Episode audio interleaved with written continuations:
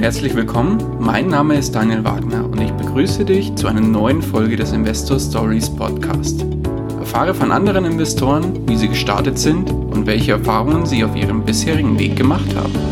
Lass dich von ihren Geschichten, Strategien und Vorgehen inspirieren und schreibe deine persönliche Investor Story.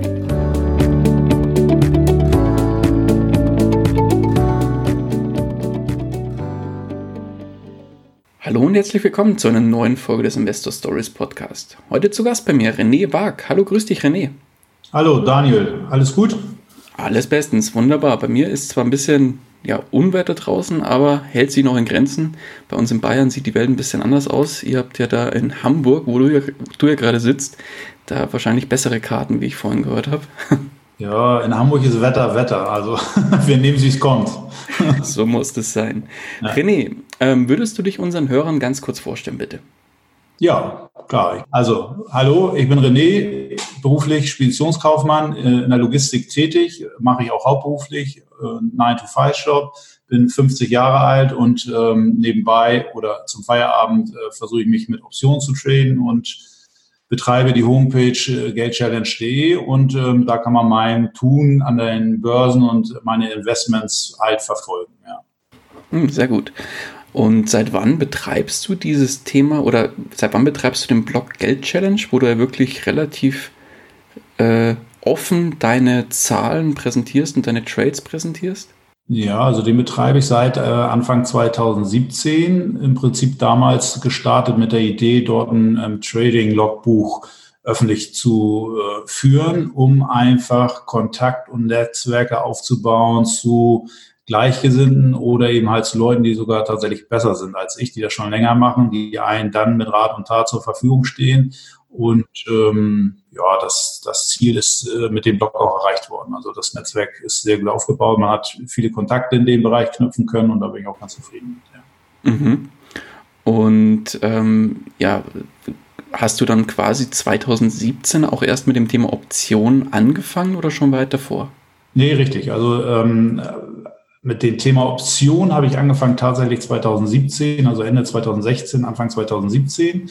Okay. Ähm, davor habe ich im Prinzip ähm, Aktienhandel betrieben, aber ohne, ähm, ja, ich würde mal sagen, ohne Plan, ohne große, ohne, ohne, ohne einen festen Fokus und Ziel dahinter, sondern ich habe einfach ähm, als, als Kind des neuen Marktes ähm, Ende der 90er, Anfang der 2000er wild Aktien gekauft, hatte dann ein bisschen Glück, dann auch eben halt eine ganze Menge Pech, habe eine ganze Menge ähm, Depots in der Zeit versenkt, also wirklich versenkt. Okay. Und habe dann ähm, das immer wieder betrieben, aber im Prinzip ohne, ohne eine Nachhaltigkeit dabei oder ohne, ohne einen Fokus. Und, und es lief mal gut, mal schlecht. Immer wenn es gut lief, äh, konnte man ein bisschen Geld rausziehen, aber es war nie so, dass ich gesagt habe, ähm, darauf baue ich mir jetzt einen, einen, Dividendenplan auf oder daraus möchte ich einen großen Trading-Gewinn machen oder ich werde der große Day-Trader, sondern es war einfach so, dass es eine, eine, Anlageform war, die eben halt ein bisschen Rendite abgeschmissen hat und im Großen und Ganzen war, war das für mich okay. Und wenn man dann mal wieder Geld brauchte, weil wir oder wir als Familie auch ähm, Immobilien besitzen, die wir eben halt selbst bewohnen oder auch vermieten und da dann eben halt ähm, Angebot kam, haben wir oftmals dann auch einfach zugeschlagen, haben dann ähm, das Objekt gekauft oder gebaut und dann war das Depot wieder gerupft. Also von daher war die, war die Anlage als Aktie immer so, so, ein, so eine Art Tagesgeldanlage für mich gewesen. Okay. Und ja, das ging eigentlich von 99 bis, bis 2015 mehr oder weniger so in, diesen, in, dieser, in diesem Rhythmus äh, durch ähm, bis man dann irgendwann das erste Mal Kasse gemacht hat, indem man auch Immobilien verkauft hat und nicht nur gekauft, sondern verkauft hat. Und dann äh, musste man sich oder musste ich mir Gedanken machen, okay, was machst du jetzt? Gehst du auf den Immobiliensektor weiter und, und intensivierst das oder aber ähm, suchst du den andere Quelle, wo man das Geld vermehren kann, wo man als Familie noch äh, am Ende auch ein bisschen Spaß dran hat dann. Ne? So und ähm, für mich war es dann eben halt so, dass ich gesagt habe, okay, was kann man machen? Habe äh, zum Glück in der Zeit ähm, von jemand aus dem Freundeskreis etwas von Optionen gehört. Für mich waren das irgendwie immer äh, Teufelszeug, weil ich es mit Optionsscheine gleichgesetzt habe. Mhm. Und habe dann im Prinzip gesagt, okay, das sind Optionsscheine, das will ich nicht, das ist äh, Zertifikatehandel. Das habe ich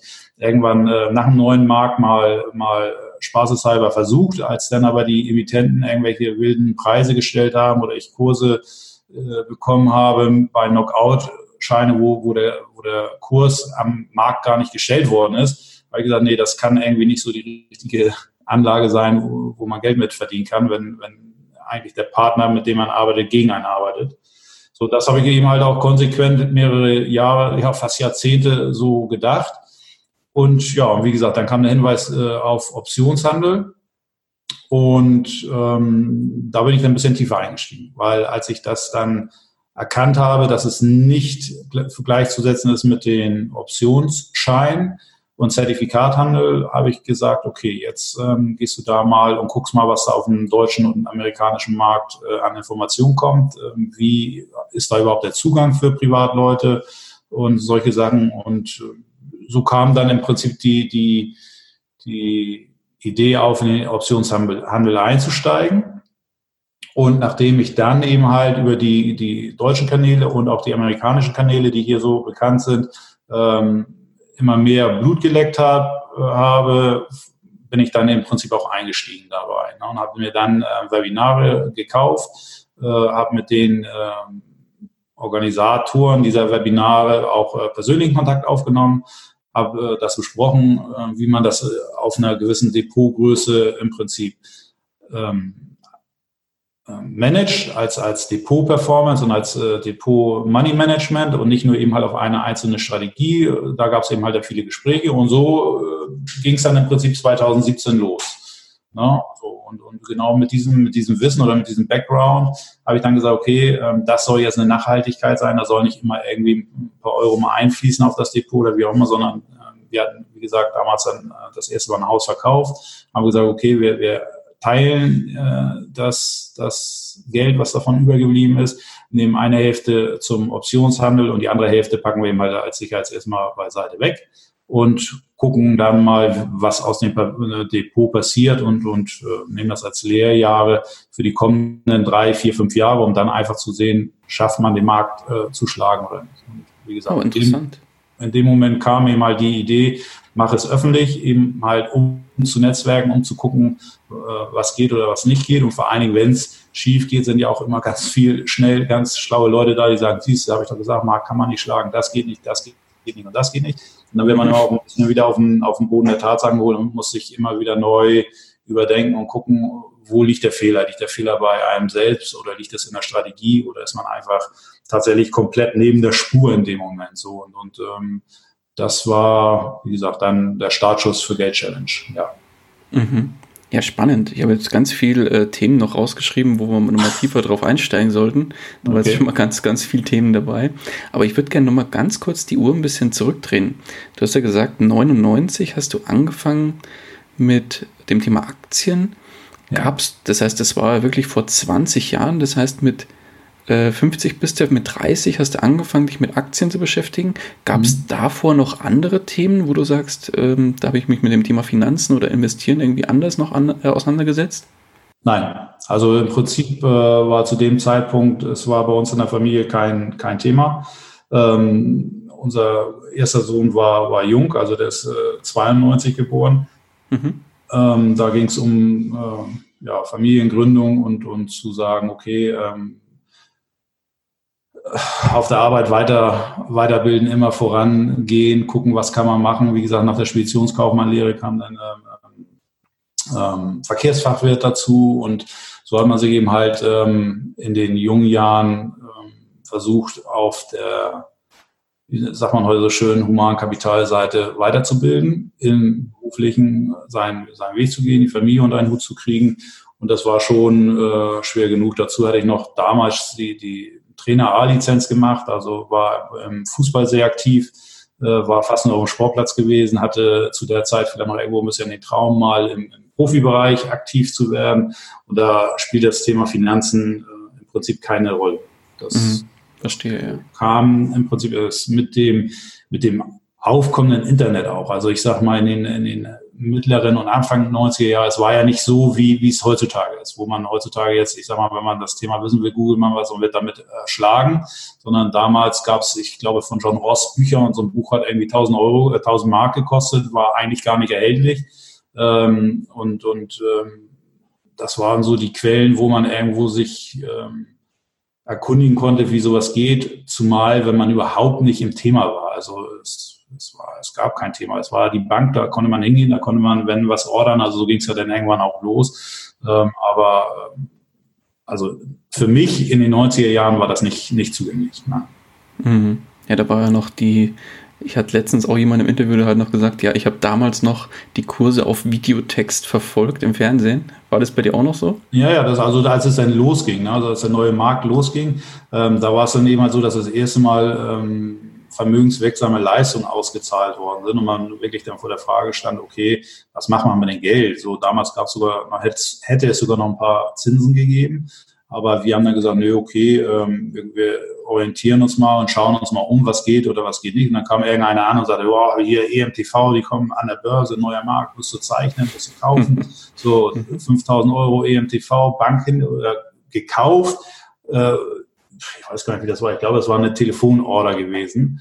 Ähm, dann hieß es ja so nach dem Motto, du musst erstmal ein Konto einrichten und so einfach geht das nicht. Ich sage, ja, ist gut, dann machen wir ein Konto. Dann sind wir irgendwo bei der, bei der damals schon bei der direkt gelandet und ähm, haben dann ein Konto eingerichtet, haben dann angerufen, haben geordert und dann gab es zwei, drei Tage später ähm, ein Schreiben oder ein Brief nach Hause, zu welchem Kurs man überhaupt geordert hat. So, und dann konnte man erst, und dann konnte man erst einsteigen, über Videotext zu sagen, okay, jetzt hast du so und so viel verdient oder so und so viel verloren. Aber zu der Zeit hast du eben halt nur verdient. Und da war es wirklich im, im 15 Minuten oder 20 Minuten Tag, wo das Video, wo der Videotext umgeschaltet ist, von Seite zu Seite. Es gab ja 15 Seiten oder 20 Seiten oder ich weiß es nicht mehr. Ne? So, und es dauerte ewig, bis dann die, die Aktie, die man gerade gekauft hatte, wiederkam. Und da hatte man sich jedes Mal gefreut, dass man jetzt wieder 20, 30, 50 äh, Euro verdient hat. Ich glaube, die Börsenkurse waren damals schon in Euro. Ich glaube, das war ein bisschen vorgezogen vor dem, vor dem tatsächlichen Euro-Start, als er dann noch als Bargeld rauskam. Ach so, okay. ja. Ach Mensch, ja, das waren ja, ja. gute alte Zeiten. Sehr gut. Ja, das war gute alte Zeiten und das war wunderbar. Und aus den 6.000 wurden auch irgendwann mal 110.000 und diese 110.000 wurden dann auch mal wieder irgendwann null. Aber das war eben halt so die ersten Erfahrungen. Und da hat man. Moment, aus halt 6000 Euro wurden 110.000? Ja, ja. Also das Ach, ging was? damals ganz schnell. Also ich weiß nicht, war Yahoo, AOL, ähm, damals auch noch eine, auch schon äh, Amazon als Buchhändler und, und äh, Metabox und EMTV und wie sie alle hießen. Also die, die wildesten Sachen und es ging eben halt in, nur in eine Richtung, aber als es dann zurückging, zum Glück, muss ich sagen, haben wir in der Zeit äh, Ende 99 gesagt, so jetzt kaufen wir uns in Hamburg davon ein Haus und, und lassen, schauen mal, wie es dann weitergeht. Sichern uns einen Teil und ähm, dann war die Bank so nett und hat gesagt, okay, wir finanzieren 100 Prozent, weil wenn Sie Ihr Depot noch ein Jahr halten, dann sind Sie ja mehrfacher Millionär. Ähm, haben wir gesagt, okay, das stimmt, dann machen wir das so und ähm, okay, dann haben wir, wie gesagt, äh, das Haus mehr oder weniger mit 100 Prozent Finanzierung äh, gekauft und ja, und dann ging es in die andere Richtung. Und dann hat man halt nachgeschossen und wieder reingeschossen, wieder reingeschossen. Aber es irgendwann bei 98 Prozent im Minus das Depot. Dann, oh wow. Ja, ja, genau. Also das war, das war ein wilder Ritt. Und ja, und von da an war man eigentlich ein bisschen geheilt, aber auch angefixt. Ne? Ich habe mir immer gedacht, boah, was einmal geht, geht vielleicht auch zweimal, aber ohne irgendwo einen Plan zu haben oder eine Idee dahinter zu haben. So, und das ging dann wirklich äh, von 2002, 3 bis 13, 14 ging das so durch. Also man hat dann alles durchprobiert, Daytrading und wie gesagt Optionsscheine und so weiter. Aber das war alles so eine Sache, wo ich gesagt habe, das, das, das ist nicht meins. Also da habe ich keinen keinen Nerv und keinen Drive drauf. Und dann irgendwann kam es dann äh, raus, ach, das ist bestimmt zehn Jahre her mit Dividenden. Dann hat man da auch was angespart, aber dann war es eben halt so, dann kam äh, 2010 äh, irgendwo mal die Idee, dass es hieß, okay, das war unmittelbar nach der Krise, dass wir gesagt haben, so jetzt haben wir wieder ein bisschen was, äh, aus alt macht man nicht neu, also unser altes Haus äh, war damals schon gebrauchtes Haus, also haben wir neu gebaut, so und, und ähm, dann äh, kommen, kamen aber auch die Angebote ähm, aus den neuen Bundesländern oder in dem Fall bei uns aus Leipzig, wo es dann auf einmal hieß, Mensch, jetzt hier Wirtschaftskrise, du kannst da ein Haus kaufen und da eine Wohnung kaufen und da was machen. Und da sind wir dann irgendwann wirklich zur Bank und haben gesagt, okay, was sind wir wert, wie viel kriegen wir? Und wir möchten Immobilien einkaufen. Ne? So, und das haben wir dann, dann auch gemacht, haben dann wieder im Prinzip die Aktienkonten äh, eingeäschert, weil die Dividende, das war schön und gut, aber drei Prozent war irgendwie nicht so war letztendlich auch nicht so toll. Ne? So, und, und äh, 2010, da waren wir wieder kurz nach dem, nach, nach dem Crash 2008. Also es war jetzt auch nicht so, dass man da jetzt aus jahrelang ähm, Gewinn raus ähm, glücklich durchs Leben gelaufen ist, wie es heutzutage jetzt ist, wo man so, oh, zehn Jahre habe ich keinen Crash und alles ist toll und äh, wunderbar. Ähm, wie gesagt, wer die Zeiten davor mitgemacht hat, ich sag mal von 99 bis 2010, da hat lange Zeit kein Geld verdient.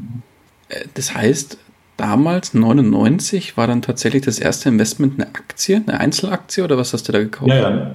Ja, das war eine Einzelaktie. Das war, wie gesagt, ich, ich würde sagen, fast das war geschrieben auf EMTV und da war Yahoo war ich noch immer relativ aktiv mit dabei, aber es waren Einzelaktien. Es waren alles Aktien aus dem, aus dem Segment ähm, .com. Also. Mhm. Und damit auch schön auf die, auf die Nase gefallen, oder? Ja, sicher. Also wie gesagt, das war also eine Amazon mit, mit 95 Prozent Minusverkauf. Damals eine MP3 war noch eine Einzelunternehmung. Ne? Also ah, okay. Kom komplett pleite gegangen, bis, bis, bis ähm, Apple sie dann aufgekauft hat. Ne? AOL war lange Zeit, hat sich sogar gut gehalten, aber sind natürlich allesamt irgendwo komplett abgeschmiert. Ne? Mhm. Und wie kam dann auf einmal der, der Wechsel zu den Immobilien? Gab es da irgendwie einen Anstoß aus irgendwelchen Bereichen, aus Familie, aus Freunden oder kam der kam das so die Idee, weil du gesagt hast, ja, die Dividenden mit 3%, das ist ja auch nicht das Wahre, wir wollen mal ein bisschen mehr verdienen.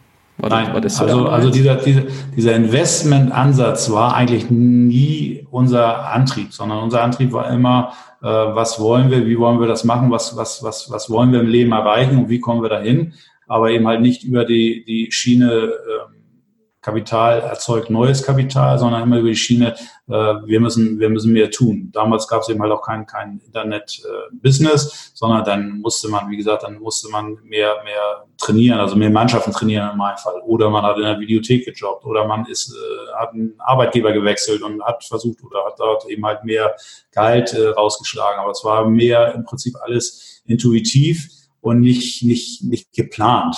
So, ne? und, und die Immobilien war im Prinzip auch so, dass wir gesagt haben, okay, ähm, wir würden gerne irgendwo im Haus wohnen, aber es war, war einfach nur auch nur eine Idee ohne einen Plan. Und wie es dann so ist auf dem Sportplatz, äh, hört man auf einmal, Mensch, bei, bei uns, da wo wir eine Wohnung äh, hatten zur Miete, direkt daneben an wird ein Haus verkauft. Da ist heute Besichtigung. Da haben wir gesagt, ja, dann gehen wir da hin. So, und dann mhm. äh, sind wir da hingegangen.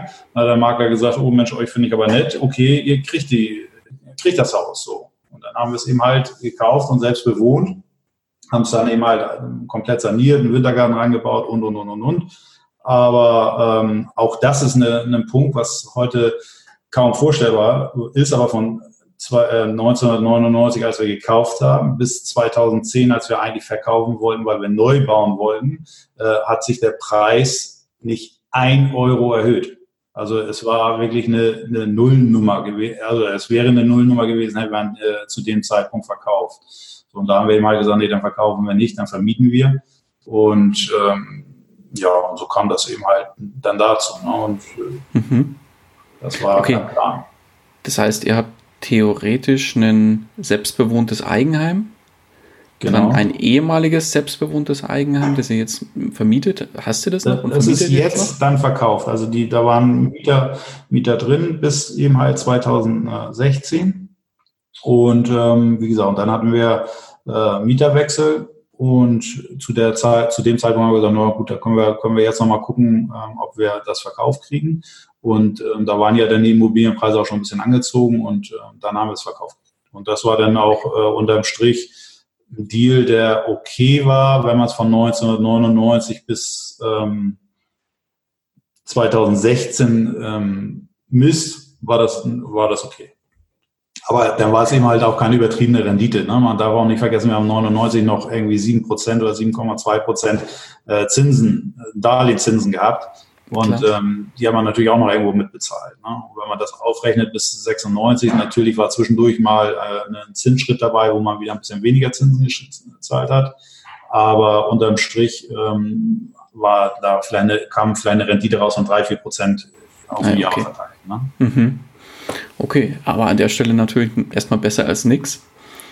Aber jetzt interessiert mich natürlich, jetzt hast du ja gesagt, okay, ihr habt ein Eigenheim, ihr habt damals ein zweites Eigenheim im Prinzip ja noch dazu gekauft, also nochmal neu gebaut, genau. das andere vermietet. Und dann hast du ja noch in Aktien äh, rumhantiert, viel, ganz viele verschiedene andere Sachen noch probiert. Woher kam denn das Geld, dass du in so vielen unterschiedlichen Bereichen da aktiv sein konntest? Ähm, das kam aus, aus äh, physischer Arbeit. Also morgens um sechs aufstehen und um 17 Uhr ähm, Feierabend offiziell, aber bis 19 Uhr arbeiten. Und das Gleiche äh, galt und gilt auch für meine Frau. Also die war da auch nie zu Hause, sondern ist auch äh, dann losgegangen. Und also das war Teamarbeit, ja. Mhm. Das heißt im und, Prinzip aus der ganz normalen Arbeit das Geld was, also nicht alles ausgegeben genau. logischerweise, sondern auf die Seite gepackt und damit dann einfach auch gearbeitet. Genau. Also äh, genau. Also in, im unterm Strich, auch wenn das einen äh, während der Zeit immer nicht so vorkommt, ist es aber tatsächlich dann ja so, dass man äh, mehr verdient hat, als man ausgegeben hat. Wie sieht es dann heute aus, wenn ich jetzt so mal überfliege? Jetzt hast du gesagt, okay, ein, ein Haus, das ist jetzt mittlerweile verkauft, du hast noch das Eigenheim, machst noch im Bereich Optionen was. Was mhm. machst du Stand heute noch im Bereich äh, Investitionen? Das ist genau der Punkt. Also äh, Aktie oder das, das ähm, Investmentkonto oder das Tradingkonto, äh, was, wir, was wir haben, dann haben wir eben halt ähm, Cash und Immobilien. Mehr mache ich nicht. Okay, und wenn man so die mit einem dicken Daumen drüber schaut, von oben drauf, wie viel Prozent steckt wo drin? Ähm, 70 Prozent Immobilien, 20 Prozent ähm, im Trading-Konto und 10 Prozent Cash. Wenn du sagst Trading-Konto, was kann ich mir jetzt darunter vorstellen? Das sind ähm, im Prinzip die Optionen plus ähm, Aktien, die ich dann als Buy and Hold oder eben halt als Trading-Position über Optionshandel eingebucht bekomme. Also ich sehe Buy and Hold beziehungsweise die Dividendenstrategie ist natürlich ein Teil Baustein im Portfolio, dass ich sage, okay, äh, wenn ich auf Aktien Optionen schreibe, dann mache ich das eben halt mit Aktien, die ich mir auch gerne einbuchen lasse, wo ich äh, eine Dividende bekomme, wo ich langfristig eben halt auch ein Wachstum erwarten kann. Oder eben halt, wo ich sage, okay, da ist im Moment ein bisschen Unruhe und ähm, da sind A, meistens dann die Optionspreise relativ hoch, weil die implizite Volatilität hoch ist und das wiederum heißt, dass die Prämien auch relativ hoch sind auf den Wert. Oder ich schreibe eben halt über die Zeit ähm, einer, einer äh, na, ähm, hilf mir schnell, Quartals, Quartalzahlen, genau über den Quartalzahlen hinaus halt, also über den Earnings, so jetzt haben wir es über den Earnings hinaus ähm, die Option, weil dort dann eben halt auch äh, die, die Unsicherheit ist und dann hat man eben halt die, die etwas höhere Prämienausschüttung, wenn man das im Vorwege macht. Immer, immer mit dem Punkt zu sagen, okay, es interessiert mich nicht, ob jetzt äh, was Negatives oder nicht Negatives rauskommt. Ähm, diese, diese Analyse, wie es ich sag mal, in der Finanzszene üblich ist, um Einzelaktien rauszufiltern, ob sie gut sind oder nicht gut sind, spielt für mich eine untergeordnete Rolle. So, aber nichtsdestotrotz werden ja die Aktien dann eingebucht und ähm, da unterscheide ich dann, okay, nehme ich die mit Krampf wieder raus, will ich sie raushaben, ist da irgendwas falsch, muss ich eventuell sogar eine Option äh, nicht ausüben lassen und muss da Verluste hinnehmen oder wie auch immer. Und da ist eben halt im Laufe der zwei, äh, zweieinhalb Jahre jetzt eine ganze Menge auch äh, ins Depot gespült worden, die ich so auch nicht missen möchte und die ich auch eben halt habe im Depot und die ich dann äh, gar nicht so sehr auf der Call-Seite für optioniere. Mhm. Aber jetzt ähm, lass uns doch mal nochmal einen Schritt zurückdrehen. Jetzt hast du ja schon gesagt, okay, ähm, du hast früher mal geglaubt ähm, oder hast auch schon im Bereich Optionsscheine was gemacht und hast dann aber gesagt, nee, Teufelszeug, das fasse ich nie wieder an. Und bist dann aber auf das Thema Optionen tatsächlich erst Jahre später aufmerksam gemacht worden. Um da unsere Hörer vielleicht ja auch den Unterschied nicht hundertprozentig kennen, vielleicht kannst du mal in zwei Sätzen kurz den Unterschied erklären, was der Unterschied zwischen Optionen und Optionsschein ist.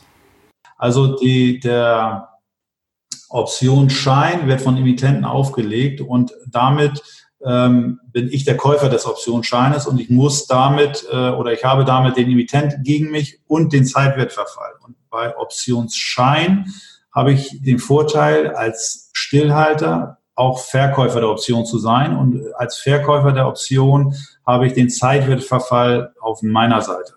So, und damit. Ähm, bei Optionen, nicht bei Optionsscheinen. Bei, bei Optionen, ja. Genau. Und damit habe ich im Prinzip bei Optionen ähm, einfach ähm, die, die, die, die größere Wahrscheinlichkeit auf meiner Seite. Okay. Und ähm, wenn du jetzt sagst, du hast vor gut zwei Jahren, ja fast drei sind es ja dann mittlerweile schon, ne? Das mhm. Jahr ist ja auch schon gleich wieder rum. Ja. Ähm, jetzt hast du vor drei Jahren ungefähr fast angefangen, dich mit dem Thema Optionen zu beschäftigen. Wie hast du da angefangen, Gibt es da bestimmte Strategien, die du da ausprobiert hast, wo du gesagt hast, nee, das ist es nicht? Ähm, Gibt es da einen speziellen, ich nenne es mal Fahrplan in Anführungszeichen, den du verfolgst oder ist es querbeet? Ähm, nein, ähm, ja, ich, ich, dürfen wir Werbung machen? Also ja, ich habe da nichts von und ich stehe da nicht im Verhältnis mit zu, aber ähm, letztendlich waren das für mich diejenigen, die mich äh, am meisten inspiriert haben, das waren die, die Jungs von, von Optionsuniversum und da eben halt speziell der Christian Schwarzkopf.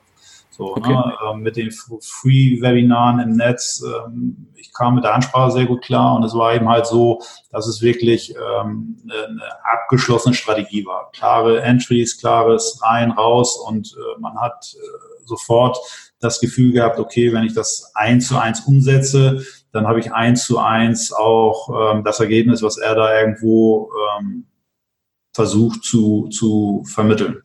Dass dem nicht so ist, ist eben halt dann am Ende wieder ein Erfahrungswert, wo man sagt, okay, was, was mache ich falsch oder warum funktioniert das nicht so, wie, wie es da angesprochen worden ist. Und da war natürlich 2018 ein sehr ganz, ganz spannendes Lehrjahr gewesen. Ne? Und ähm, von daher ähm, haben, wie gesagt, war da ist, ist der Plan schon so ein bisschen die, die Butterflies-Strategien, die dort gelehrt werden, plus dann eben halt die einfachen Strategien, die, ähm, um den anderen Herrn auch noch zu erwähnen, den Jens Rabe, die er in seinen Videos im Prinzip ähm, vorstellt und, und ähm, die er dort erklärt, die kann man eins zu eins umsetzen. Da braucht man nicht, nicht kein großes Vorwissen und da ist eben halt diese Aktienoption schreiben, sondern schreibt man die Option und, und, je nach Risikofreudigkeit und Kapital im Konto kann ich eben halt ein bisschen dichter an den Preis reingehen oder ein bisschen weiter weggehen und dann kriege ich die Prämie oder die Aktie so. Und das, das ist eben halt der Punkt.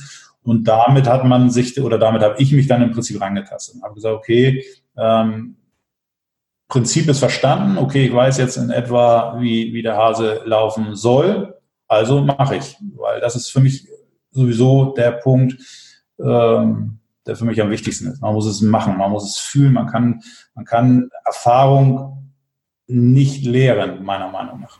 Mhm, das stimmt, das stimmt. So, das, das, das war 2018 eben halt genau der Punkt, weil äh, es ist es ist, es ist einfach äh, eine andere Situation, wenn man, wenn man, äh, ich sag mal, in einer, in einer Ausgangslage ist, wo man, wo man sieht, ich bin optimal eigentlich äh, an, am Platz platziert, wo ich sein möchte und trotzdem äh, schießt das Konto ein komplett quer und, und mit jeder Sekunde wird es ein Zehner weniger auf gut Deutsch. Ne? So und ähm, dieses Zusammenspiel Kursverfall oder Kurs und Volatilität, das ist schon eine Sache, das ist wie das Kind und die heiße Herdplatte. Also wenn der da nicht mal selber raufgefasst hat, dann weiß der nicht, wie heiß das tatsächlich ist. Ja. Okay.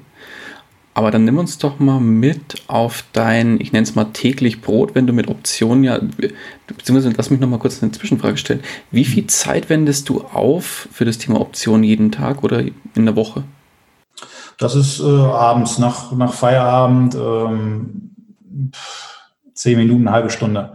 Also die, die Sache ist die, bei Optionen, bei den Strategien, so wie ich sie fahre, ist es eigentlich, ähm, werden die kalendermäßig aufgesetzt. Also es, der Markt ist komplett egal, sondern man sucht äh, einfach die Tage raus, wann man einsteigen will und steigt dann an diesen Tagen eben halt ein. Plus, minus drei, vier, fünf Tage spielt dabei auch keine Rolle, sondern es ist einfach, wenn der Kalender sagt, so, jetzt sind es noch 60 Tage bis zum Fall oder bis zur Fälligkeit der Option, dann gehe ich dann eben halt rein, so, und äh, egal, was der Markt macht. So. Und ähm, ähm, wenn dann die Positionen geöffnet sind, dann hat man zum Anfang, wenn man äh, anfängt, natürlich immer noch ein bisschen, man muss das Gefühl dafür kriegen, man muss seine, man muss die, die Knackpunkte kennen, wo im Prinzip adjustiert werden muss, wo man aussteigen muss, Wahrscheinlichkeiten eben halt, wo man seinen Gewinn vielleicht sogar realisiert. Ähm, das ist, das ist der eine Punkt. Das ist aber auf dem Weg von der Arbeit nach Hause, da fährt man eine Stunde, da hat man dann seine App an und dann sieht man schon, wo die Kurse stehen, dann weiß man, okay, man muss was machen oder man muss nichts machen. Also, oder okay. man sagt,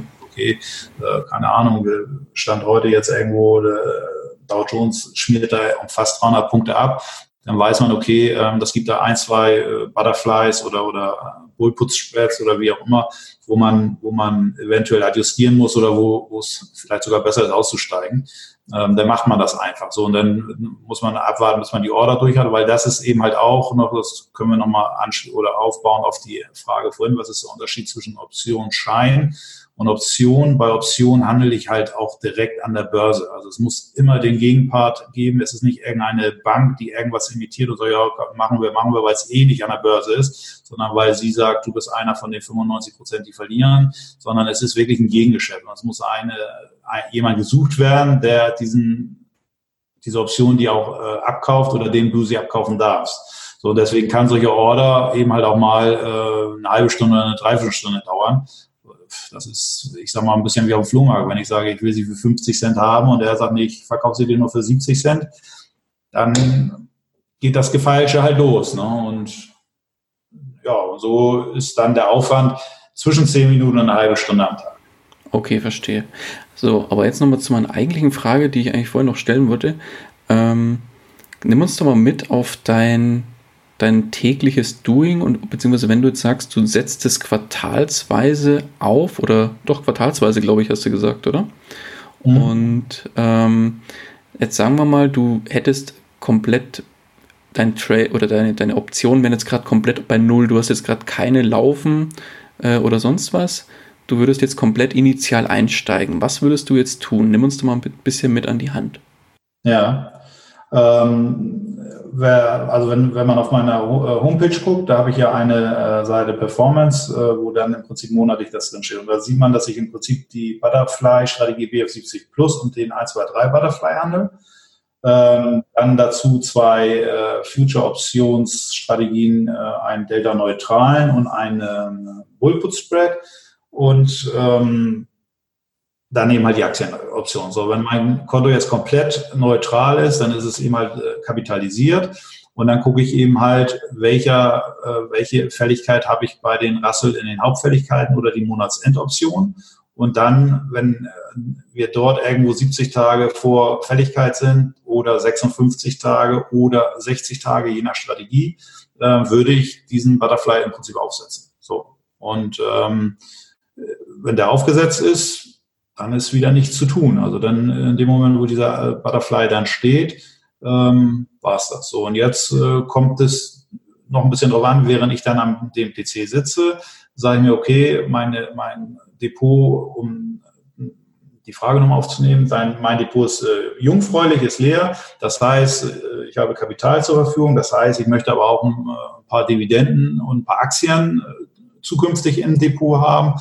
Und äh, in dem Moment würde ich dann äh, nach den Aktien Ausschau halten, die ein sehr gutes Momentum haben aktuell am Markt, aber trotzdem eine Dividende bezahlen. So und ähm, weil weil ich will ja die Wahrscheinlichkeit auf meiner Seite haben und wenn ich eine Aktie habe, die gerade stark steigt und äh, die in einem deutlichen Aufwärtstrend ist und nicht gerade unter Druck ist oder wie auch immer, also dann, dann würde ich sie schreiben. So, und dann würde ich auch relativ aggressiv rangehen an den, an den Preis.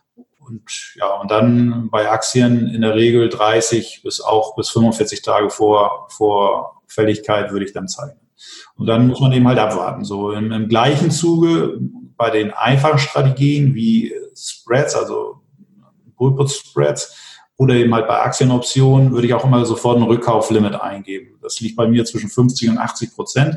Wenn ich dort die Prämie verdient habe, geht der Kurs in dem Bereich, also in meine prognostizierte Richtung, ähm, würde ich dann bei 50 bis 80 Prozent ähm, wieder aussteigen aus dem Trade und hätte das Kapital wieder zur Verfügung. In der Regel ist es nach der Hälfte der Zeit, äh, wo man dann äh, wieder rauskommt. Zum No, ne, so. Und das, das ist so der, der Werdegang, den ich mache und ähm, der wiederholt sich auch immer. Also es ist immer, immer wieder die gleiche Prozedur, es sind immer wieder die gleichen Aktien und ja. Okay. Ähm, hast du dich da auf spezielle Aktien äh, festgesetzt? Das heißt zum Beispiel amerikanische Aktien, deutsche Aktien, internationale irgendwo in einem speziellen Land? Wie ist es da? Ähm, ich würde sagen, das sind, dass ich fast ausschließlich amerikanische Aktien habe. Okay. Weil das hat zwei Gründe. Das ist äh, zum einen ist dort einfach die Liquidität sehr, sehr hoch und die, die Amerikaner sind einfach das Land, wo die Optionen geschrieben werden und, und äh, die, die Börse sitzt dort. Ähm, das ist der eine Punkt. Und der andere Punkt ähm, ist einfach auch meine Arbeitszeit. Also ich bin vor 18, 19 Uhr vom Büro nicht zu Hause. Und das heißt, ich brauche einen Markt, der zwischen, zwischen 19 und 22 Uhr geöffnet hat und das sind die Amerikaner halt. Okay. So, ähm, von daher ist das 18. für mich der ausschlaggebende Markt, der amerikanische Markt und alles andere äh, vernachlässigt. Also es ist mal so, dass ich mal eine BSF oder sowas schreibe oder eine Daimler vor, vor Dividende oder irgendwie sowas und, und die Prämie dann mitnehme, wenn sie relativ hoch ist. Aber äh, das ist eher zufällig. Also das ist aber lass uns mal, also du hast jetzt vorhin einige Strategien genannt, die du verfolgst und ich mhm. bin ja da der, der perfekte Gegenpart. Ich bin nämlich bei Optionen kompletter Einsteiger und habe keine Ahnung davon. Deswegen ja. muss ich jetzt auch mal davon ausgehen, dass meine Hörer größtenteils vielleicht keine große Ahnung davon haben. Und genau deswegen würde ich jetzt mal vorschlagen, steigen wir mal in zwei Strategien nochmal ein bisschen tiefer ein. Die habe ich mir jetzt mal kurz aufgeschrieben, beziehungsweise hatten wir auch gerade schon erwähnt, einmal die ganz klassischen Aktienoptionen. Lass mhm. da mal kurz das versuchen, so ein bisschen zu übersetzen in nicht optionsspezifische Fachsprache oder Nicht-Fachsprache. Das okay. heißt, so wie es ich jetzt verstanden habe, ich versuche es mal wiederzugeben und du korrigierst mich dann gerne. Mhm. Ich habe es jetzt so verstanden, du, du suchst dir Aktien aus, in der Regel amerikanische Aktien, die ähm, als Kriterium 1 natürlich eine Dividende zahlen und die ein hohes Momentum haben. Das heißt für dich, ähm, die gerade zum Beispiel einen Aufwärtstrend haben oder irgendwas in der Richtung. Genau. Und wenn dem so ist, dann schreibst du eine Aktie oder man sagt ja, man schreibt eine Aktienoption, aber du kaufst eigentlich, ähm, ja, wie soll ich sagen, ein fertiges eine fertige Option ja irgendwo ein, oder? Also so ein, ein Recht, theoretisch die Aktie zu kaufen zu einem spezifischen Kurs. Zum Beispiel, wenn jetzt eine, was weiß ich, Coca-Cola gerade bei 50 steht und du sagst, die ist sehr attraktiv, ist gerade im Aufwärtstrend, dann würde ich die gerne bei, weiß ich nicht, 45 kaufen. Ist dem mhm. so? Ja, genau, ja. Also ich würde, genau, also ich würde, würde, würde ähm, die Aktie bei 45 kaufen wollen und ähm, sichere im Prinzip jemand anders über diese Option den Verkauf dort ähm, ab.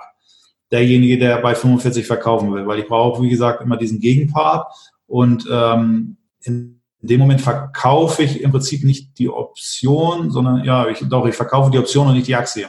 Und für den Verkauf dieser Option bekomme ich diese Prämie, genau. Mhm. Genau, das heißt in dem Fall, entweder steigt der Kurs weiter und du kriegst dann einfach die Prämie ausgezahlt, genau. oder der Kurs sinkt tatsächlich auf 45 oder tiefer und dann kriegst du sie im Prinzip zum, ich nenne es mal in Anführungszeichen, Wunschpreis in dein Depot eingebucht, kriegst trotzdem aber einen Anteil von der Prämie vermutlich, oder? Wie ist das bei Optionen? Also wenn, wenn sie eingebucht wird, dann habe ich die Prämie äh, voll. Aber kriegst du dann noch eine Optionsprämie zusätzlich neben den Aktien? Ja, also die, die zum, äh, beim, beim Schreiben der Option vereinbarte Prämie von, keine Ahnung, 50, 50 Cent mal 100, also 50 äh, 50 Dollar beispielsweise, die würden dann auf jeden Fall mir gehören. Okay, ja. verstanden. Und bei meinem Broker ist es auch so, dass ich, bei meinem Broker ist es auch so, dass ich da keine Gebühren oder sowas mehr drauf zahle, sondern eben halt tatsächlich nur diese 50 Cent äh, dann eingebucht werden und die Aktie wird eingebucht zum Preis von 45. Und damit hätte man im Prinzip, wenn man das verrechnen wollte, einen Einstiegskurs von 44,50. So, ne? Ah, okay. Ja, genau, okay. Das heißt, dann, das, das nennt sich dann Aktienoption, so ganz klassisch. Machst du das in beide Richtungen? Das heißt, sowohl wenn du Aktien besitzt, die du dann, wo du dann die Option anbietest, dass jemand anders sie bei dir zu einem entsprechenden Kurs kaufen könnte? Das kommt drauf an. Das mache ich bei Aktien, wenn ich sie eingebucht bekomme und wenn sie, äh, ich sage mal, innerhalb kürzester Zeit sich eine Rendite von 10, 15 oder 20 Prozent verdienen dann mache ich das. Okay. Also ich nehme mal Beispiel Apple. Ich sage mal, eine Apple steht jetzt bei 225. Ich würde sie bei 200 kaufen wollen. Ich kriege sie bei 200 eingebucht und sie steht dann auf einmal nach meiner Einbuchung wieder bei 225 oder 230. Dann würde ich, würde ich auf der anderen Seite den Call schreiben bei 245 oder 250 und äh, würde sagen, okay, dafür würde ich sie dann auch wieder hergeben, vor allen Dingen, wenn der Zeitraum relativ kurz ist. Fällt die Aktie weiter oder dümpelt dann auf dem Niveau rum und auf der Call-Seite sind die Prämien in der Regel nicht ganz so gut. Ähm, ich sag mal, nur um dann eine kleine Prämie einzunehmen, äh, das ist es mir dann nicht wert. Weil dann in dem Moment mache ich dann lieber Aktien-Trading oder halte die, weil ich ja eigentlich davon ausgehe, dass sie im Aufwärtstrend ist und langfristig auch diesen Weg wieder nach oben antritt. Mhm. Ja, sehr spannend. Okay. Also ich mache das nicht, nicht, nicht um jeden Preis, dass ich die Aktie jetzt äh, ständig drehen muss und gegebenenfalls mit den Call auch noch ähm, da rein. Im Gegenteil, also dann mache ich es eher so, dass ich weitere Short Puts schreibe und versuche die Position zu verbilligen. Okay, das heißt? Ähm, ich sage mal, Apple, Beispiel Apple nochmal zu nehmen, wenn ich die 200 jetzt eingebucht habe und sie fällt jetzt auf 175, dann würde ich auf 150 äh, oder 160 wieder einen Put schreiben und sagen, okay, dann nehme ich die zweite Position bei 170 oder 160, je nachdem, wo ich sie dann schreibe, nehme ich sie dann rein ins Depot und habe dann einen Durchschnittskurs von 180 oder 185. Okay, verstehe. Na, so. Und ähm, wie gesagt, mit den Call schreiben würde ich dann erst anfangen, wenn ich wirklich auch äh, wieder in dem Bereich bin, wo ich dann trotz Ausbuchung Gewinne schreiben kann. Okay, gut das von meiner Seite zumindest soweit verstanden. Und dann hast du vorhin immer noch so schön das Wörtchen Butterfly erzählt. Vielleicht kannst du da auch noch mal einen kurzen Überblick geben, was da dahinter steckt. Mhm, da muss ich ein bisschen mit den, mit den Urheberrechten aufpassen. Also die, die Strategie Butterfly als solches ist natürlich, glaube ich, nicht urheberrechtlich geschützt, sondern die, die Butterflies von, von aus dem Hause Uni, äh, Uni Optionsuniversum, die sind da, denke ich mal, geschützt. Aber ein reiner Butterfly ist im Prinzip ein äh, Einkommenstrade. Man, man setzt einen Trade auf, der sowohl auf der Short-Seite als auch auf der Long-Seite den ähm, Verlust begrenzt. Und wenn man sich in diesem Korridor oder im Butterfly ist es ein Zelt, wenn man sich in diesem Zelt oder in der Nähe des Zeltes bewegt, äh, verdient man halt Geld im Laufe der Zeit durch den Zeitwertverfall äh, der Position. Das heißt, nur mal, das, um das jetzt ein bisschen mit, mit Zahlen zu befüttern, ähm, da, da, auf, auf was setzt man da? Auf, auf Aktien, auf, auf, auf Indizes oder was, was, auf was setzt man da? Da habe ich jetzt gerade gar keine Vorstellung. Also ich, ähm, Aktien und Indizes funktionieren Butterfly-Strategien, ja. Also man kann das natürlich auch auf, auf Futures oder sowas machen, aber ähm, da ist der sogenannte Skew äh, unvorteilhaft und von daher ähm, macht es dort relativ wenig Sinn. Aber auf Aktien und auf Aktienindizes kann man sowas machen. Und auf deren ETFs kann man es auch machen. Also mein, meine Hauptaugenmerk ist auf dem S&P 500 und auf dem Russell, auf dem RUT. Mhm. Ähm, aber das kann man genauso mit, mit einem äh, RVX, mit dem Future machen oder mit einem, ich weiß gar nicht, wie der nennt, IWM, glaube ich, ist der, ist der Russell ETF. Also das kann man dann machen. Das hat dann nur mit der Wertigkeit, äh, ist das eben halt der Unterschied. Der Rasse wird äh, 100-fach bewertet und der, der Future mit 50 und eben halt der IWM mit, mit, mit den äh, mit den Zehnteln. Ne? Okay, so und jetzt, jetzt sagen wir mal, so wie es ich jetzt verstanden habe, ein Butterfly ist ja im Prinzip so ein Butterfly-Messer habe ich jetzt vor Augen. Das hat zwei, einen Anfang und also halt ist zum Aufklappen, da hast du links und rechts im Prinzip was, weil du sagst nach oben und nach unten. So, und jetzt, jetzt äh, hat, was weiß ich, der Dow Jones als Index zum Beispiel äh, steht bei, auch jetzt bloß mal eine Zahl zu nennen, weiß nicht, wie er gerade steht, bei 10.000. Und du sagst dann, vom, so, so habe ich, ich jetzt verstanden, du sagst, okay, nach unten hin ist bis 9500 und nach oben hin bis 10.500. Und wenn, wenn er sich in dem Bereich bewegt, kriegst du Geld mit, über die Option oder wie darf ich das verstehen? Genau. genau. Und desto genau. länger er sich in diesem Bereich bewegt, desto mehr Geld kriegst du. Und sobald er drüber ja. oder drunter geht, verfällt die Option oder wie ist das? Ähm, nein, dann ähm, du musst das vorstellen wie, wie, wie ein Zelt. Solange du in diesem Zelt bist, ähm, wächst der Preis äh, Richtung Zeltdecke. Und ansonsten, wenn du, wenn du darüber hinausgibst, dann gibt es eine Nulllinie. Das heißt, da bist du eben halt plus minus null und dann gibt es einen, diesen Break-Even-Punkt, wo dann im Prinzip die unteren ähm, Wing-Flügel das im Prinzip absichern, damit du nicht einen Totalverlust erleidest. So, und ähm, okay. in dem Moment, wo du dann dort rausgehst, also zum Anfang ist die Linie flach, da hast du im Prinzip kaum ein Risiko. Das ist eine ganz leichte Wölbung und diese Wölbung wird immer mehr zum, zum Zelt wie, wie im Zirkus. Und entsprechend äh, kannst du dann nach oben hin Gewinne machen und nach unten hin eben halt auf diese Linie fallen. Aber, und das ist eben halt der Punkt, du reduzierst dein Risiko. Also du kennst immer deinen Maximalverlust, während du bei einer Aktie oder beim ETF oder wie auch immer, auch wenn es unrealistisch ist und wenn die Wahrscheinlichkeit fast gegen Null geht. Deswegen gibt es trotzdem die Wahrscheinlichkeit, dass du alles verlieren kannst. Du kannst 100 Prozent bei einer Aktie oder bei einem ETF oder wie auch immer, kannst du 100 Prozent verlieren. Und bei einem Butterfly begrenzt du deinen Verlust eben halt auf diesen Flügel. Wenn du sagst, du möchtest nur ein Prozent verlieren, dann musst du entsprechend den so bauen, dass du nur ein Prozent verlierst. Ah, verstehe, ja. okay. Das heißt, man setzt sich, äh, ich sage jetzt mal, Limits nach oben und nach unten, oder wie? Also man sagt zum Beispiel auch, nach maximal 20 Prozent Gewinn bin ich auch raus. Ähm, als Stillhalter und im Optionshandel hast du sowieso, bist du nach oben eigentlich fast immer limitiert. Also du hast keinen Jackpot, du hast keine Chance, dass du äh, unendlich Gewinne erzielst, sondern du bist auch nach oben immer gedeckelt. Mhm. So, okay. Auch, auch das ist verstanden. Und die anderen Strategien, da, aufgrund der Zeit würde ich da jetzt nicht noch tiefer einsteigen. Da kann man im Zweifel vielleicht mal eine Spezialfolge machen, wo wir mal ein, zwei Strategien nochmal tiefer durchleuchten. Mhm. Ähm, jetzt würde mich aber natürlich und vielleicht auch die Hörer interessieren, bei dir ist es ja sehr transparent. Ähm, wie viel setzt du denn theoretisch ein an Geld und ich sage jetzt mal auch nochmal an Zeit und wie viel kommt dabei rum bei so Optionshandel? Weil da habe ich gar kein Gefühl dafür. Hast du da eine Hausnummer für uns?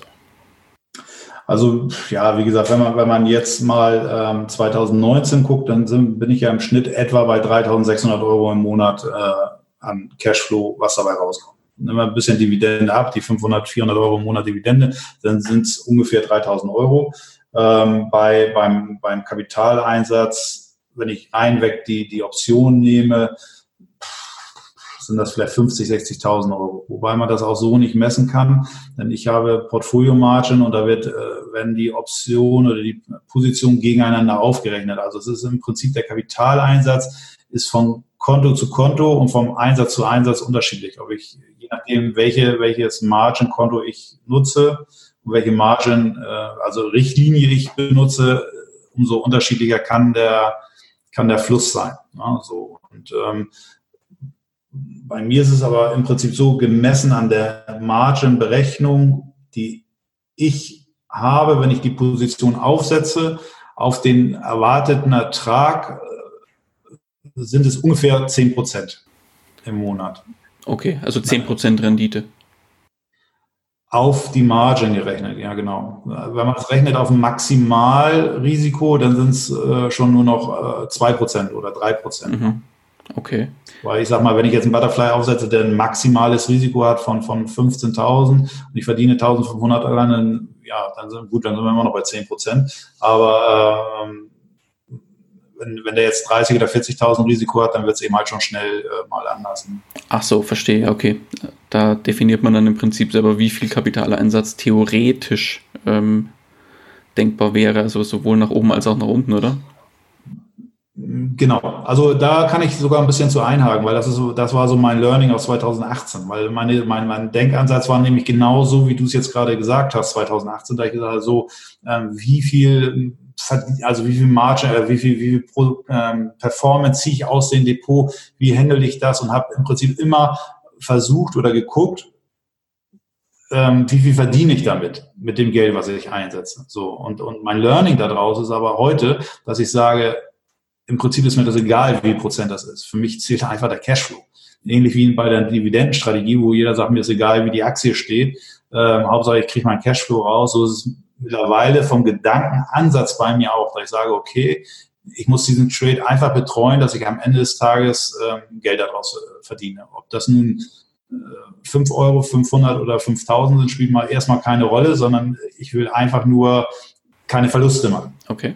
Also diese Verluste äh, vermeiden und, und sagen, okay, wo ist das Risiko? Ich, ich, ich muss mein maximales Risiko kennen und dann von da an muss ich mich nach oben arbeiten, dass ich in die Pluszone reinkomme und sage, okay, dann, dann passt das. Weil in dem Moment, wo ich diesen Ansatz gefahren bin im letzten Jahr, äh, hat sie, habe ich auch die Position deutlich verkleinert, okay. weil man auf einmal gesehen hat, okay, ähm, ich, ich, mir, mir kommt es jetzt nicht mehr so sehr auf die Performance an, sondern oder, oder auf die, auf die, auf die, auf die Rendite vom Depot, sondern mir kommt es einfach darauf an, dass ich am Ende des Tages mit dem, was ich jetzt mache, auch Geld verdiene. Und mhm. äh, ob das 0,1 Prozent sind oder 10 oder 20 Prozent spielt dabei keine Rolle. Okay. Ja, so, und, ähm, mit dem Ansatz kommt man dann auch besser zurecht, wenn man sich eben halt diese Stop-Loss setzt oder wenn man sagt, so, das ist der Punkt, da steige ich aus. Ähm, weil da sind wir wieder bei dem Punkt Erfahrung. Ähm, wenn das Regelwerk sagt raus, deswegen sagt, der, sagt das lange nicht das Gehirn, dass man sagt, okay, jetzt gehe ich raus, weil man sieht dann, okay, wenn das zwei Tage jetzt wieder in meine Richtung läuft, dann mache ich aus 5.000 minus vielleicht 20.000 Gewinn. So und, und äh, das ist im Prinzip die Denkweise, die ich das ganze letzte Jahr hatte. Ne? Dass man gesagt hat, okay, jetzt noch einen, einen Tag da in die Richtung oder noch mal einmal warten, weil man ja diesen Zeitwertverfall auch auf seiner Seite hat. Manchmal ist es ja tatsächlich so, dass der Markt einfach gar nichts machen muss und man, man erholt sich sofort daraus wieder. Und das ist aber auch die Tücke daran, dass man äh, daran emotional sehr an einer Psyche sehr leicht scheitert. Ne? Mhm. Ja, sehr cool. Dann lass uns ja. doch da auch mal tiefer einsteigen. Und zwar, lass uns mal da sowohl in die eine als auch in die andere Richtung schauen. Lass uns erstmal in die negative auf die oder die negative Seite durchleuchten.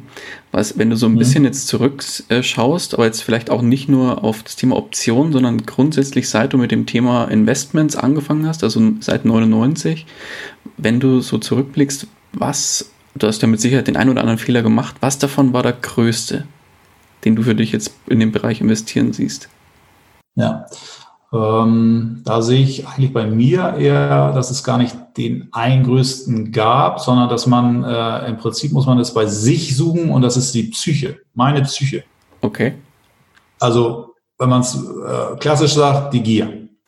Die, der größte Investmentfehler, den ich gemacht habe, äh, war im Prinzip die Gier, dass man gesagt hat, man will zu schnell zu viel oder man, man glaubt einfach ähm, gewisse Dinge erzwingen zu können, die, was einfach nicht geht. Okay.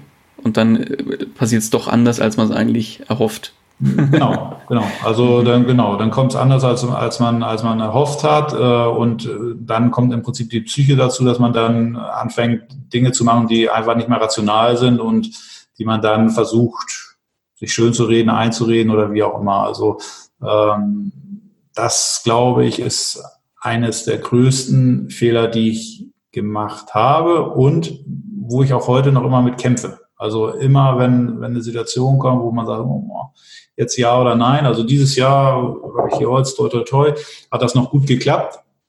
Da kann ich fast sagen, ich, nein, kann ich nicht fast sagen, sondern da bin ich äh, fehlerfrei durch das Jahr gekommen. Also jeder Trade ist äh, nach Plan geöffnet und geschlossen worden. Aber es gab eben halt Momente schon, wo man, wo man einfach überlegt hat, ne? wo man sagt so, wenn ich jetzt noch würde, dann könnte ich noch schnell 10.000 Euro mehr machen. So diese hier, oder? Genau. Genau, also dann, das, das ist dann so, aber wie gesagt, wenn die Positionen dann eben halt nicht wie, wie im letzten Jahr irgendwie 12 im Minus sind, sondern nur in Anführungszeichen 1500 oder 2000, mhm. dann schließt es sich auch schneller. Ja? Also ist so, ne? Also ich wie gesagt, das ist so, als wenn du im Roulette-Tisch stehst und sagst, okay, jedes Mal, wenn ich verliere, verdoppel ich. Das beim ersten Euro geht's noch gut, dann machst du zwei Euro, da geht's auch noch gut. Wenn du dann aber irgendwann äh, dich bis auf 1000 Euro hochgespielt hast, hast schon, keine Ahnung, ich weiß es jetzt nicht, hast du da schon irgendwie 3, 4, 5.000 auf den Tisch gepackt und musst jetzt dann aber einmal nochmal 10.000 hinpacken. Irgendwann sagt die Psyche dann auch, oh, so einfach ist es nicht. Ne? Mhm, klar. So, und, und, so ist es eben halt dann da auch. Ne? Man muss da irgendwo sein Regelwerk haben und es äh, dann auch wirklich befolgen. Und das ist äh, ein Fehler oder das ist ist eigentlich ein Zustand, an dem man ständig arbeitet als aktiver Trader. Also nicht Mann, sondern ich. Ob Mann das macht, weiß ich nicht, aber äh, mein größtes Problem ist das. Ne? Nee, ich glaube, da bist du nicht der Einzige. Also kann ich mir zumindest nicht wirklich vorstellen. Aber dann lass uns mal die andere Seite beleuchten. Was war denn theoretisch oder nicht nur theoretisch, was war denn dein größter Erfolg? Ähm, das ist im Prinzip genau äh, die, die Fortsetzung davon, dass man sagt, okay, dass man weitergemacht hat, dass man das analysiert hat, dass man das erkannt hat und dass man ähm, dann nicht gesagt äh, hat, auch alles Teufelzeug und geht eben halt alles nicht, sondern dass man einfach auch für sich sagt, warum geht es nicht und äh, dann sagt, doch, es geht, wenn, wenn ich, wenn ich das und das wirklich auch umsetze und wenn, wenn ich an mir arbeite und sage, ich will das machen. So, und das habe ich eben halt gemacht. Und ähm, ja, da muss man jetzt mal die Zukunft abwarten. Ne? Also ich bin da ja mal ein bisschen großspurig und sage, am Ende des Tages langfristig äh, werde ich deutlich äh, outperformen den Markt und ich mache das ja aus einer, aus einer absolut defensiven Position heraus im Moment. Wenn man es jetzt mal seit 2016 betrachtet, bin ich ja noch schön deutlich hinten. Also von daher kann ich auch noch ordentlich den Mund voll machen und jeder kann Asche über mein Haut ausschütten, aber dem stehe ich auch gerne entgegen, weil ich einfach glaube, dass wenn man aktiv das handelt und äh, so wie man es bisher macht, dann funktioniert das auch. Okay, aber Zukunft ist ein gutes Stichwort. Wo geht die Reise noch hin bei dir? Was hast du noch vor mit im, im, im Investorenbereich, im Investmentbereich oder im finanziellen Bereich vielleicht auch? Ja, das ist eine gute Frage, weil, wie gesagt, ich bin, wir, wir sind ja schon sehr gut aufgestellt und, und ähm, ähm, die Arbeit macht Spaß. ist natürlich ein bisschen nervig, dass man morgens dahin muss und lange, lange Fahrten hat und spät abends zu Hause ist und man würde gerne viel reisen und machen und tun. Aber ähm, ich bin jetzt nicht so derjenige, der sagt, so morgen muss ich finanziell frei sein oder mit 40 muss ich das erreicht haben oder wie auch immer, sondern es kommt, wie es kommt. So, aber das Ziel ist natürlich schon da, dass man irgendwann sagt, okay, ähm, die Einnahmen laufen sich nicht mehr bei 3.000 im Monat, sondern bei 10 oder 15 oder 20.000. Ich will mich da aber auch nicht limitieren. Mhm. Also ich finde, das ist zum Beispiel auch ein Riesenfehler, den viele machen. Die sagen, mir reichen 3.000, 2.000 oder 1.500 im Monat. Ähm, wenn ich das erreicht habe, dann, dann, dann bin ich durch. Und ich glaube, dann deckelt man sich auch. So, und ähm, das ist bei mir eben halt nicht der Punkt. Ich, ich deckel mich nicht. Also wenn du, wenn du mich fragst, was will ich erreichen, ich will im Privatjet, äh, Greta, mach jetzt mal kurz weghören, aber ich sag mal, ich will im Privatjet zu meiner Yacht fahren und äh, wie die Geissens ein Jahr um die, um die Welt damit fahren oder drei. Und äh, ne, so, also ähm, das, das, das ist eigentlich so, das, also nicht das, das Ziel Dekadenz, sondern das Ziel ist einfach, dass man das machen kann, was man will. So und ähm, dass man, dass man, dass man äh, dass, dass diesen, dieses Trading, diesen Optionshandel ähm, so weit perfektioniert, dass es wirklich ähm, ein Business ist, wo man von leben kann. Ja. Okay. Ja, ich glaube, also wenn du jetzt sagst, du bist bei 3000 im Monat, so im Schnitt, zumindest dieses Jahr, wenn du das jetzt noch so weitermachst und durchhältst äh, und dann noch so weitermachst, dann glaube ich, bist du da auf einem guten Weg, würde ich mal behaupten. Ja, wie gesagt, da kommen wir wieder zum größten Fehler, ne? wenn der nicht wieder eingreift oder ähm, also ich hatte neulich mich mit einem unterhalten und das war eigentlich sehr prägend. Der, der macht das schon seit 40 Jahren und sehr erfolgreich und äh, der, der sagte zu mir, sagte René, ich habe nicht Angst vor dem, was ich kenne, sondern ich habe Angst vor dem, was ich nicht kenne. Mhm. So, und äh, das ist genau der Punkt. Ne? Also man hat immer das Gefühl, es gibt irgendwas, was man noch nicht durchlebt hat oder was kommen kann oder wie auch immer. Das, das schärft natürlich auf der einen Seite die Sinne, aber auf der anderen Seite, ja, mal gucken, was passiert. Ne? Mhm. Aber das Thema Angst finde ich, glaube ich, auch ein ganz nettes Stichwort. Was wäre denn an der Stelle bei dir die größte Angst, wenn du jetzt da so schaust? Ist, weil du sagst ja, bei Optionen ist ja rein theoretisch, legst du ja selbst dein Risiko fest, weil da kann ja die Angst eigentlich in Anführungszeichen nicht allzu groß sein, weil du weißt ja, was auf dich zukommt. Das heißt, du, du hast dieses 100% Risiko ja eigentlich nicht, sondern das legst du ja selbst fest. So habe ich es zumindest verstanden, oder? Ja, ja, ist, ist, ist im Prinzip so, ja. Also Angst ist äh, aus meiner Sicht auch ein Fall, also wie gesagt, ähm, das war ein Zitat. Ich persönlich kenne keine Angst. Also für mich ist es einfach so, ähm, das ist eher so das Gefühl des Scheiterns. Ne? Also nicht, nicht Angst, sondern dass man, wenn man, wenn man wirklich jetzt irgendwo äh, nicht vorankommt oder wie ich äh, diesen wie ich ihn so schon nenne, der Dauerkartentrade, der eigentlich relativ safe ist. Er geht mit einer Wahrscheinlichkeit von 99 Prozent in Rennen. Und ähm, jetzt die vierte, fünfte, sechste Trade, also Anfang August, als die Märkte runter marschierten, da hat er eben halt massiv irgendwie verloren. Man hätte das komplett rollen müssen. Das Regelwerk war noch nicht so ganz ausgereift aus meiner Sicht, aber dafür macht man das ja einen neuen Trade auf oder testet das. Ähm, ja, das sind eben halt die Punkte, ne, wo man dann sagt, wow, wow, wow, wie kann ich das verändern oder wie kann ich, wie, wie, wie kann ich sowas noch wieder vermeiden? Ne? Mhm. Okay. Aber eine Angst ist es eigentlich nicht. Also was passiert nicht mal, wir unterhalten uns über Geld. Ja. Angst habe ich, wenn ich zum Arzt gehe und der nimmt mir Blut ab, ja, aber dann. nee, okay. Dann lass uns mal auf ein anderes Thema zu sprechen kommen. Du hast jetzt gesagt, eingestiegen beim Thema Optionen bist du mit dem, mit dem, äh, mit, mit, ich sag mal, Web, äh, na, wie heißen sie denn hier? Webinare. Ähm, mhm. Gab es da auf deiner, auf deinem Weg auch Bücher, die du herangezogen hast? Oder waren es eher so, so Videos oder Videokurse oder irgendwas in der Richtung? Also Bücher, ähm, das, da bin ich irgendwie auf dem falschen Fuß, weil ich auch da, ich sag mal, äh, als, als das so ein bisschen rauskam bei mir Mitte, also Mitte, Anfang der 2000er, also 2002, 2003, 2004, 2005, habe ich viele Bücher gelesen, muss aber sagen, dass ich irgendwie das Gefühl hatte, es hat mich alles nicht weitergebracht. Es wird, es ist viel, es wird viel bla bla angerissen, dann setzt man sich davor und versucht das umzusetzen und dann passiert genau dieser eine Punkt, wo man sagt, was mache ich denn jetzt so? Das habe ich im Buch nicht gefunden. So okay. war das Buch 4, 5, 6, 700 Seiten lang, da hast du die 700 Seiten nochmal durchgeblättert, aber es steht da nicht. Ne, so, und, und das war der Punkt, wo ich dann gesagt habe, und das war eben halt beim ersten Buch so, beim zweiten, beim dritten, beim vierten, wo du dann irgendwann sagst, okay, du, du lernst die Märkte zu analysieren, du weißt, wie alle anderen ticken, du weißt, was los ist, aber es bringt dir nichts. Es bringt dir einfach nichts, weil keiner da ist, der das hier mal vormacht oder dem du über die Schulter gucken kannst. Und deswegen habe ich dann beim Optionshandel das komplett anders gemacht, sondern habe einfach nur äh, die Webinare mir angeguckt, äh, habe den Leuten gesucht und ähm, zum Glück sind die auch alle äh, offen und nett und äh, haben gesagt, okay, wenn was ist, dann, dann schreib einfach, stell eine Frage oder wie auch immer, dann versuchen wir es zu klären. Und das hat funktioniert. Okay. So, und dann konnte, konnte, man denjenigen auch mal über die Schulter gucken und dann hat er gesagt, pass auf, oder damals, äh, ich weiß nicht, ob die das noch machen, haben die dann so, so Live-Option-Rooms, also Law, äh, den er dann veröffentlicht hatte, da hat man sich damit eingebucht, dann hat man da gesehen, wie, wie, er, wie, wie, wie die Jungs das tatsächlich selber live machen. Ne? Und das ist natürlich eine ganz spannende Geschichte. Auf jeden Fall. So, und das ist, das ist für mich der Punkt, wo ich, wo ich was lerne, weil daraus kann ich was mitnehmen, dass da, da nehme ich teil an der Erfahrung, die derjenige hat und ähm, weiß, dass ich das nicht falsch interpretiere oder dass mir da irgendwo eine Lücke entsteht oder dass derjenige da in sein Buch was vergessen hat oder dass ich überlesen habe, weil ich schon müde war oder wie auch immer. Mhm.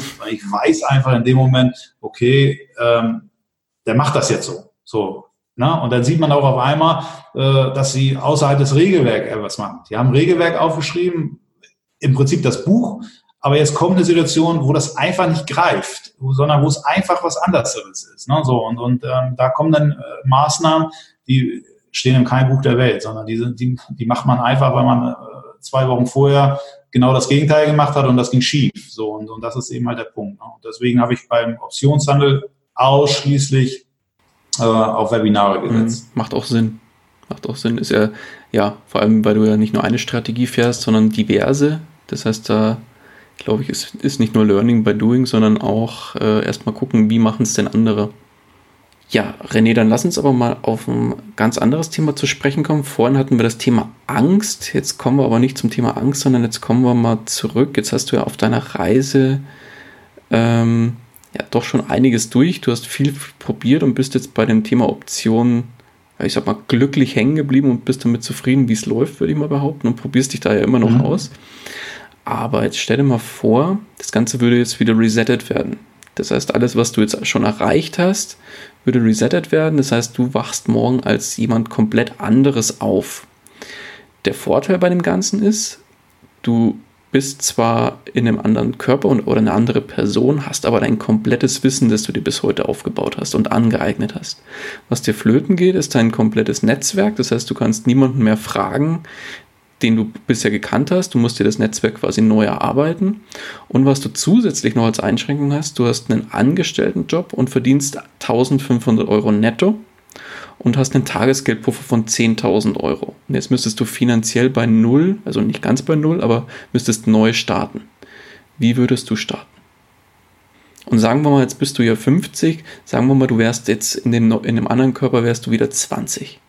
Auch wieder 20, ja, okay, dann ist es ja einfach. Also dann, dann ist man ja wirklich äh, komplett, komplett äh, ohne, ohne Familie und, und äh, frei. Und wenn man dann 1500 Euro Verdienst hat, mit dem heutigen Wissen auch schon, dann, ja, ich würde ein Optionskonto öffnen, würde Optionshandel betreiben und ähm, würde von dem, von dem zur Verfügung stehenden Geld mit Sicherheit auch noch was sparen können und, und äh, das dann auch auf dem Optionskonto einzahlen. Also das, das glaube ich schon. Ich denke, je nachdem, wo man dann auch noch wohnt, also wenn du hier in Hamburg wohnst, dann wird es irgendwann vielleicht auch mal eng, aber wenn du vielleicht auch im Land wohnst und die Miete das machen kannst, dann würde ich das schon so machen. Auf der anderen Seite würde ich dann versuchen, eben halt das Optionskonto relativ schnell äh, hoch zu traden. Als junger Mensch kannst du noch volles Risiko gehen, da brauchst du nicht irgendwie äh, auf drei Prozent Dividenden setzen, sondern da kannst du wirklich sagen, okay, Attacke und Pillau und Love, weil wenn du es, ich meine, wenn ich mit 20 10.000 habe, dann habe ich sie mit 25 wahrscheinlich auch wieder, wenn ich sie versammle. Ähm, das, das braucht man dann nicht machen. So, und das würde ich dann auch voll durchziehen. Also meine mein Fokus wäre dann mit dem heutigen Wissen auch volle Konzentration auf den Optionshandel. Okay. Und dann schauen, das Geld bestmöglich zu vermehren. Genau. Und dann muss man eben mal sehen, so wie Krisen kommen, so wie Chancen sich ergeben, äh, würde ich natürlich auch wieder Immobilien kaufen. Ne? Mhm. So, und äh, da würde man sich dann ein Netzwerk aufbauen, aber wie gesagt, man, hat die Erfahrung gemacht, man hat das alles durch, man, man, man, hat die Wohnung, aber ich bin da jetzt kein, kein Experte. Ich sage dann so, gezielt gehe ich jetzt dahin und mache das so oder so oder so. Im Gegenteil, also das haben wir ja schon mal durchgespielt, dass wir irgendwelche Immobilien zur heutigen Zeit mal durchrechnen, dass wir sagen, okay, wir, wir drehen mal ein und, und, vergrößern uns damit und, und machen mal Cash. Aber wenn ich das dann auf Excel hinrechne, dann ist das alles auf Deutsch Quark. okay.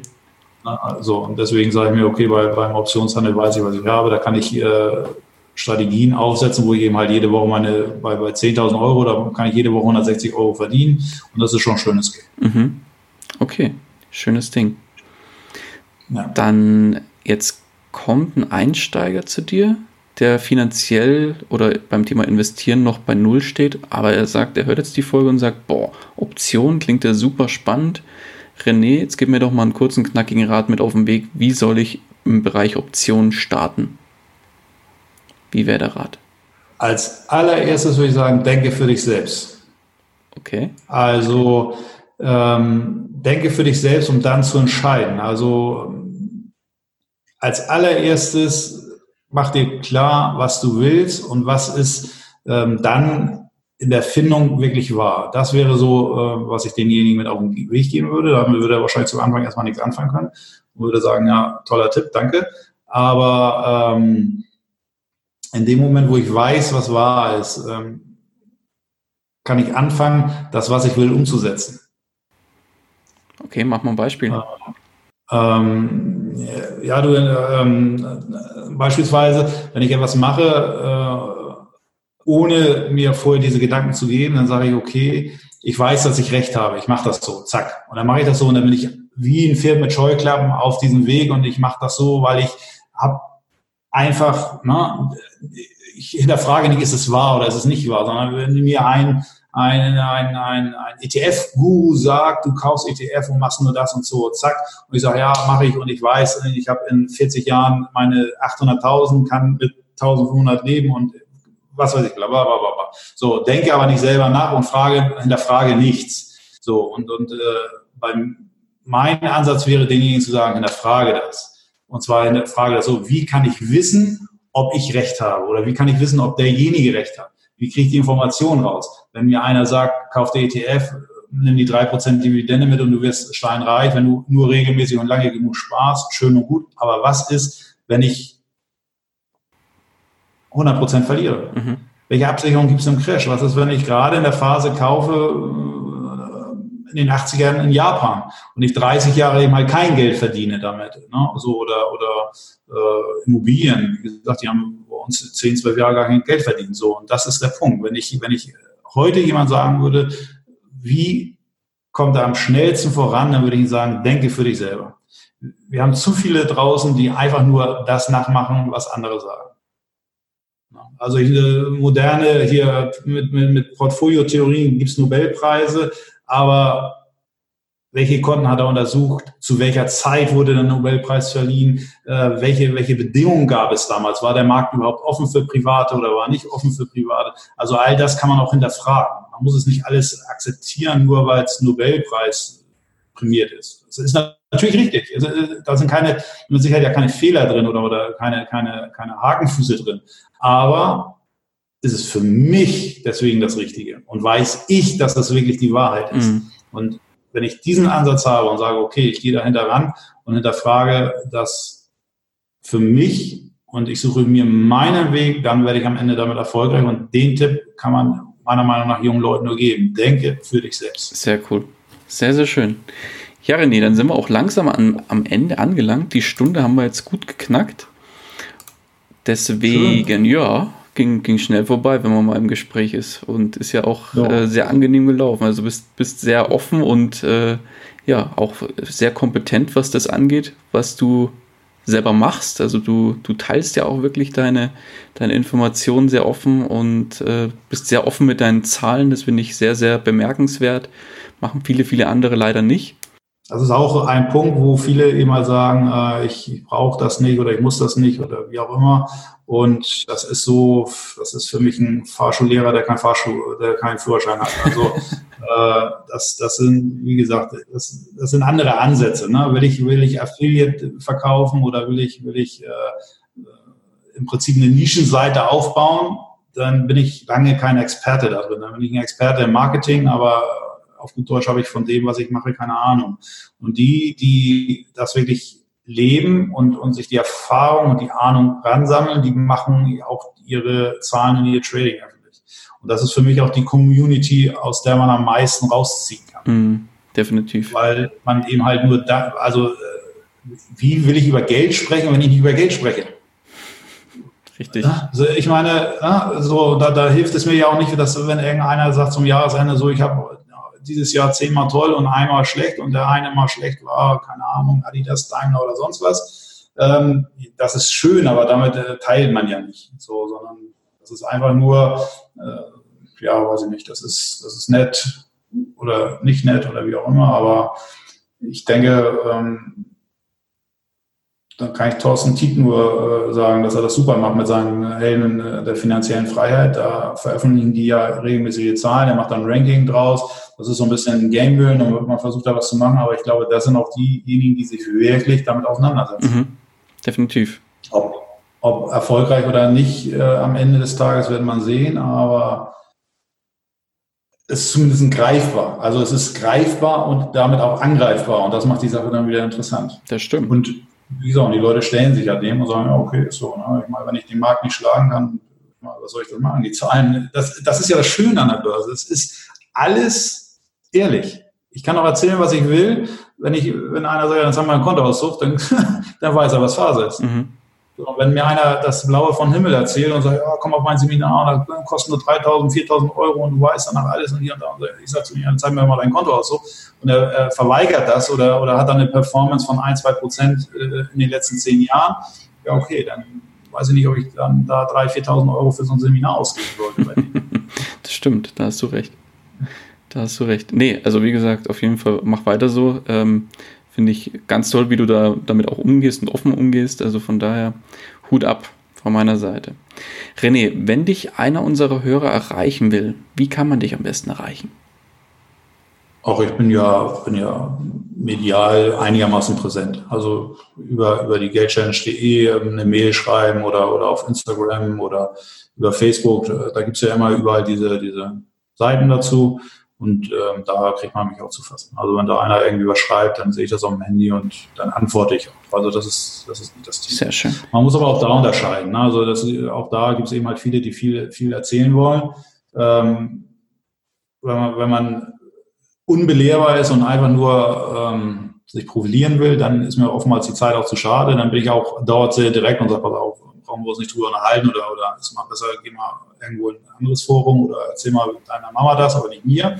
So, äh, aber wenn es dann eben halt wirklich ein Austausch ist und Interesse da ist, dann, dann macht es natürlich auch Spaß. Mhm. Und dann haben wir eine Community und dann baut man sich das auch rutz, ratzfatz auf. Also dann ist man da irgendwie in kleineren und größeren WhatsApp-Gruppen drin oder wie auch immer, äh, wo, wo es wirklich dann gezielt um die eine Sache geht oder, oder, oder um, um denjenigen oder um diejenigen oder um die Strategie oder wie auch immer. Mhm. Ne, sehr, sehr gut.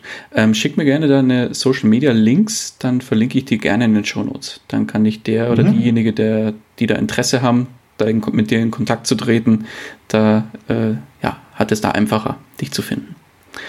Ja. Alles klar. Dann würde ich vorschlagen, machen wir da auch einen Haken dran. Und wie gesagt, die Stunde haben wir gut geknackt. Dann René, dann danke ich dir ganz, ganz herzlich für deine Zeit und wirklich die tolle Geschichte und die, ja, die tollen Infos, die du hier platziert hast.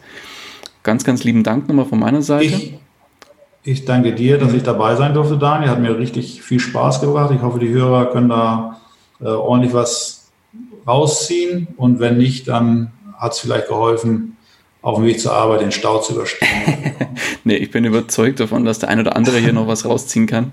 Und ja. ja, den Abschluss machen wir relativ einfach. Die letzten Worte, René, die gebühren dir. Oh, ja, also jetzt habe ich so viel erzählt, dass mir fast schon gar nichts mehr einfällt. Also, ähm, ja, was soll ich sagen? Passt auf euer Geld auf, habt Spaß daran, seid fokussiert, aber nicht zu verbissen. Also, ähm, man kann viele Dinge zu sehr, zu doll verkomplizieren und am Ende ist es eigentlich doch ganz einfach. Schönes Schlusswort. Ich danke dir, René. Gerne. Mach's gut. Daniel, bis ciao, ciao. zum nächsten Mal. Ciao. Tschüss, tschüss. Das war's auch schon wieder mit dieser Podcast-Folge. Ich danke dir ganz herzlich fürs Zuhören. Hat dir der Investor Stories Podcast gefallen, freue ich mich über eine Rezension bei iTunes. Damit hilfst du mir, diesen Podcast für noch mehr Zuhörer sichtbar zu machen.